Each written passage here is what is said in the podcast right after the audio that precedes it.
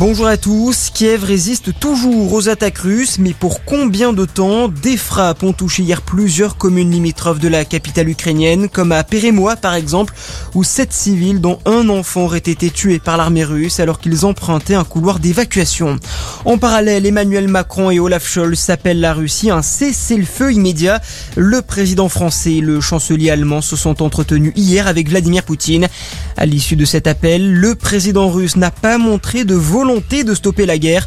De nouvelles mesures de sanctions devraient être prises dans les prochaines heures, a indiqué l'Elysée. Dans le reste de l'actualité, le gouvernement met la main à la poche pour aider les Français face à la hausse des prix du carburant.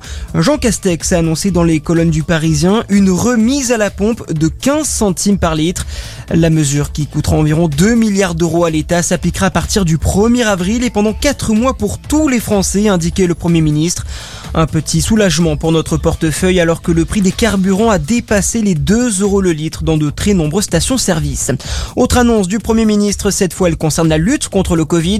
La quatrième dose de vaccin est désormais ouverte aux plus de 80 ans ayant reçu leur dose de rappel depuis plus de 3 mois. Décision prise face au léger rebond de l'épidémie. À l'étranger, au moins deux blessés au musée d'art moderne de New York. Ils ont été poignardés à plusieurs reprises hier lors d'une attaque au couteau. Selon la police, le suspect toujours en fuite serait un visiteur régulier du musée dont la carte de membre venait d'expirer car il avait causé deux incidents ces derniers jours. Et puis direction Pékin où la France termine en beauté ces Jeux paralympiques. Le skieur Arthur Baucher a remporté sa troisième médaille d'or en slalom debout ce matin.